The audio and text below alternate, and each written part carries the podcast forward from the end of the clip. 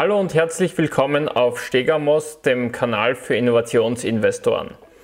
Äh, in dieser Folge möchte ich über den Crash reden, den wir insbesondere bei High Growth oder Wachstumsaktien und auch natürlich bei Innovationsaktien äh, gerade sehen können. Und äh, in einigen Werten haben wir natürlich schon extreme Verluste hinnehmen müssen. Also teilweise 60, 70, sogar 80 Prozent Minus. Da kann man zum Beispiel Peloton als Beispiel nehmen. Die sind schon 80 Prozent nach unten gefallen vom, Höchststand. Auch Fiverr oder Pinterest oder Asana und Upstart sind natürlich alle über 60 Prozent, 70 Prozent gefallen. Und jetzt ist natürlich die Frage, woran das liegt.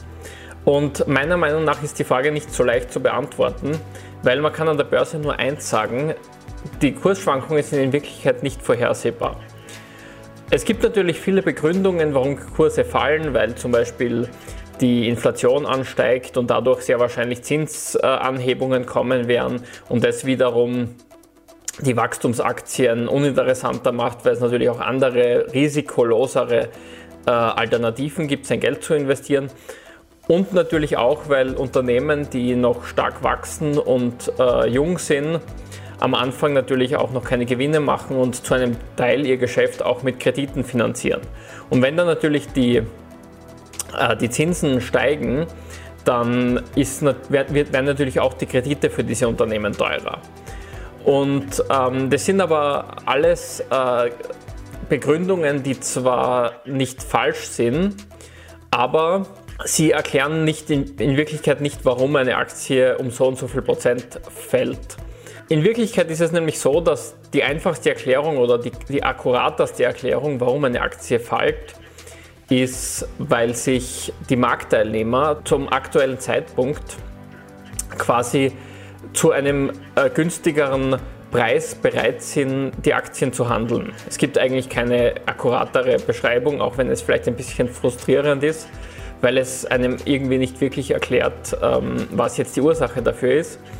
Aber es ist die einzig akkurate Ursache, weil alles andere sind nur Ableitungen und sind vielleicht Begründungen, die im Hintergrund mitspielen, aber im Endeffekt werden die Kurse einfach nur von, von der Bereitschaft äh, entschieden, zu welchem Kurs jetzt gerade gehandelt wird.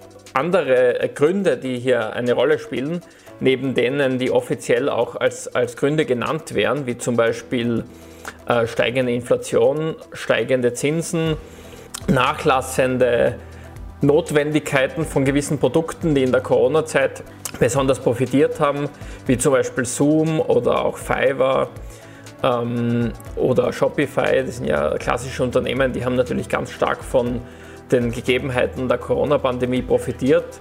Und diese Gegebenheiten werden jetzt natürlich weniger notwendig, weil natürlich auch die ganzen Maßnahmen jetzt Stück für Stück auch aufgehoben werden. In vielen Ländern äh, lösen sich diese ganzen ähm, Maßnahmen der Pandemie auf und immer mehr Länder versuchen es jetzt auch schon in Richtung Endemie zu gehen. Und dadurch äh, erwartet man sich natürlich in Zukunft ein, ein schlechteres äh, Geschäftsumfeld für genau diese Unternehmen und auch, dass diese Dynamiken, die wir gehabt haben, dass die jetzt einfach abnehmen werden. Und gleichzeitig äh, war natürlich auch durch diese ganzen äh, Hype-Situationen, die auch durch die Corona-Pandemie entstanden sind und dadurch, dass die Leute äh, Geld gekriegt haben ähm, und, und eigentlich wenig Ausgaben gehabt haben, weil vor allem in der Lockdown-Zeit man ja nicht so viel ausgeben hat können, die Leute natürlich auch sich ange auch zum, zu einem Teil gezwungenermaßen dann sich mit, mit, irgendwas beschäftigen haben müssen, so auf die Börse gekommen sind und so diese ganzen Hypes entstanden sind, auch diese ganzen Reddit-Hypes, äh, wo Aktien da so maßlos nach oben katapultiert worden sind. Und diese Hypes lassen jetzt natürlich nach. Das führt dazu, dass die ganzen, äh, vor allem die ganzen neuen Anleger, die da auf den Hype aufgesprungen sind, jetzt weniger interessiert sind und sich davon auch teilweise wieder trennen. Und äh, im Großen und Ganzen ist da natürlich auch ein selbstverstärkender ähm, Zirkel oder ein selbstverstärkender Kreislauf drinnen oder selbstverstärkende Effekte, sagen wir so. Weil natürlich äh, zum einen springen die ganzen Anleger ab, das Interesse nimmt ab, die ganzen ähm, Hype-Anleger, die, die eigentlich nur auf, auf die steigenden Kurse, auf die extrem steigenden Kurse gesetzt haben, kriegen auch teilweise Panik und, und verkaufen. Dann ähm, kommen natürlich institutionelle Investoren äh, dazu, die auf die Idee kommen, ähm, zum einen einmal ihre Positionen zu verkaufen, wenn sie sie gehabt haben. Andere gehen mit Leerverkaufspositionen rein und, und ähm, erzeugen so einen Verkaufsdruck natürlich. Ähm, und dann kommen noch die ganzen Algorithmen drauf, die eigentlich nur gewisse Trends versuchen für sich zu nützen und auch da natürlich äh, den, den Kurs weiter nach unten treiben. Das heißt, es gibt so gesehen jetzt keinen rationalen Wert, wo der Kurs dann hinfallen wird, so nach dem Motto, ähm, ab dann ist die Aktie fair bewertet und dort wird es hinfallen, ähm, sondern es sind eben Kettenreaktionen, die entstehen, ausgelöst durch die genannten Gründe aber im Endeffekt, wie schon gesagt, steht eigentlich immer ähm, im Vordergrund oder, oder der primäre Faktor, warum eine Aktie steigt oder fällt, sind einfach nur die Entscheidungen, zu welchem äh, Kurs die Teilnehmer bereit sind, eben zu handeln. Und natürlich ähm, muss man fairerweise sagen, gilt dasselbe auch, wenn die Aktien äh, steigen. Also man kann auch sagen, dass vor einem Jahr, als die Kurse noch ziemlich gut gestanden sind, dass da äh, natürlich auch zu einem gewissen Maß einfach nur ähm, gewisse ähm, Kursentscheidungen stattgefunden haben, die jetzt nicht wirklich begründbar sind oder mit einem fairen Wert, äh, mit, mit äh, fixen Zahlen quasi festzulegen sind. Ich muss aber auch dazu sagen, dass ich das Ganze für mich äh, pragmatischer sehe. Also ich weiß, dass zu meiner Strategie es einfach auch dazu gehört, dass es zu starken Kursschwankungen kommt. Das ist für solche Aktien typisch. Und es ist auch nicht das erste Mal, dass es zu sowas kommt. Also um es in ein Extrembeispiel zu bringen, braucht man ja nur die Dotcom-Blase anzuschauen. Und natürlich kann man jetzt sagen, damals hat es Aktien getroffen, die komplett überhyped waren und die reine Luftnummern waren. Aber es stimmt nicht ganz, weil man kann sich auch Unternehmen wie Amazon oder Netflix zu dieser Zeit anschauen und die haben auch über 90 Prozent an Wert verloren.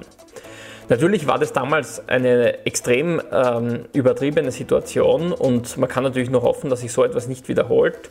Aber prinzipiell muss man davon ausgehen, dass wenn man in so ähnliche Bereiche investiert oder wenn man in diesem Bereich tätig ist, dass man mit solchen dass man irgendwann mit solchen Entwicklungen zu rechnen hat.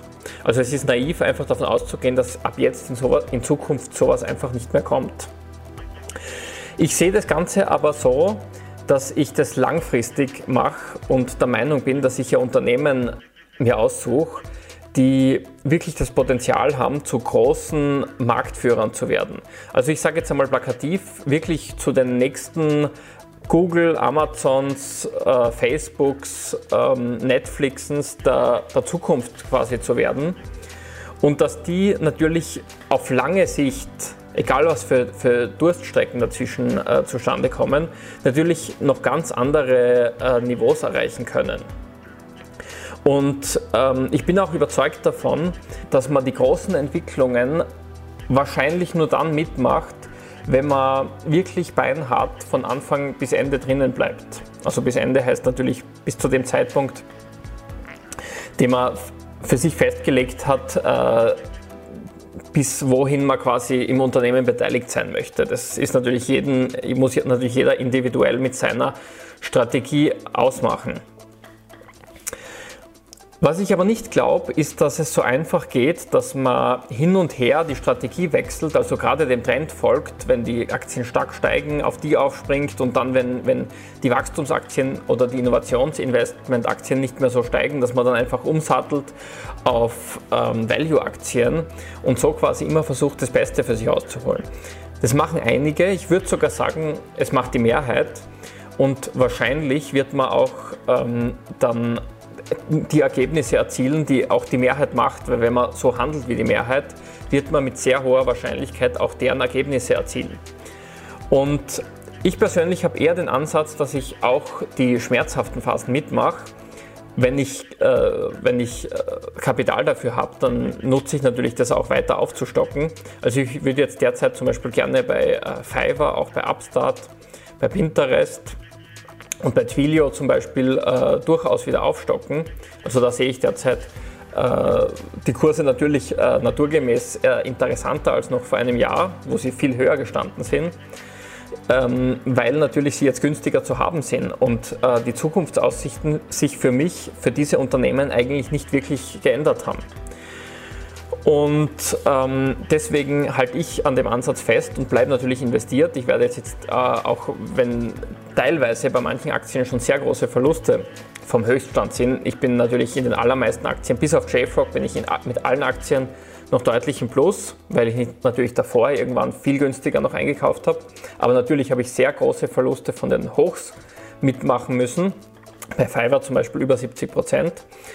Ähm, und ich sehe das einfach als einen Teil der Strategie. Ich weiß, dass ich da mich über die Jahre schon daran gewöhnt habe. Ich habe solche starken Rücksetzer natürlich noch nicht mitgemacht, wobei mein Gesamtdepot jetzt äh, noch, nichts, äh, noch nicht so, so, einen so starken Rücksetzer wie im, im Corona-Crash 2020 äh, hinter sich hat.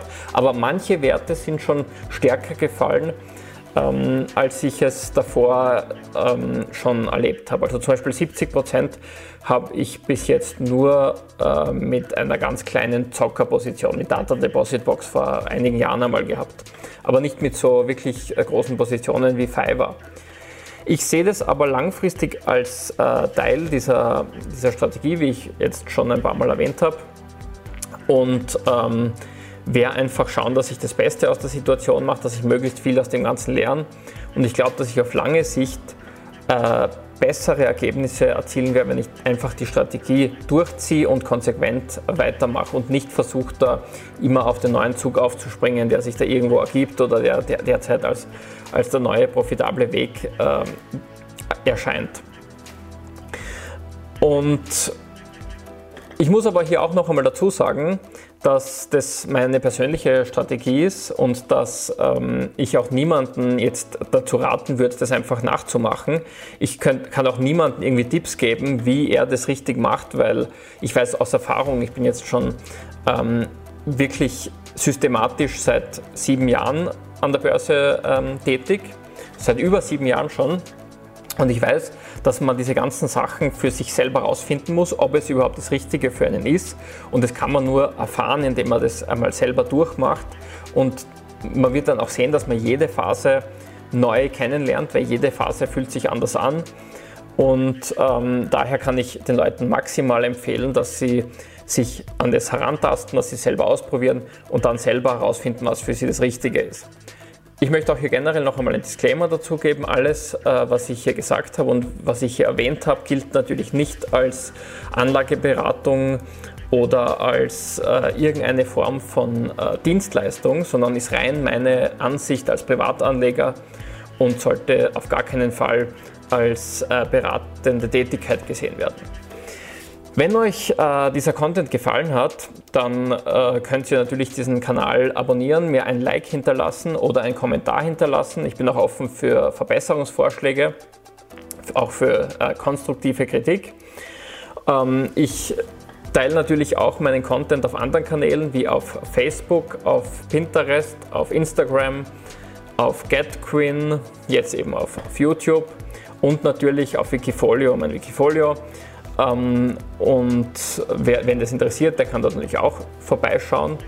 Damit wünsche ich euch natürlich noch viel Erfolg ähm, und hoffe, euch hat dieses Video was gebracht. Und danke fürs Zuschauen. Ciao, bis zum nächsten Mal.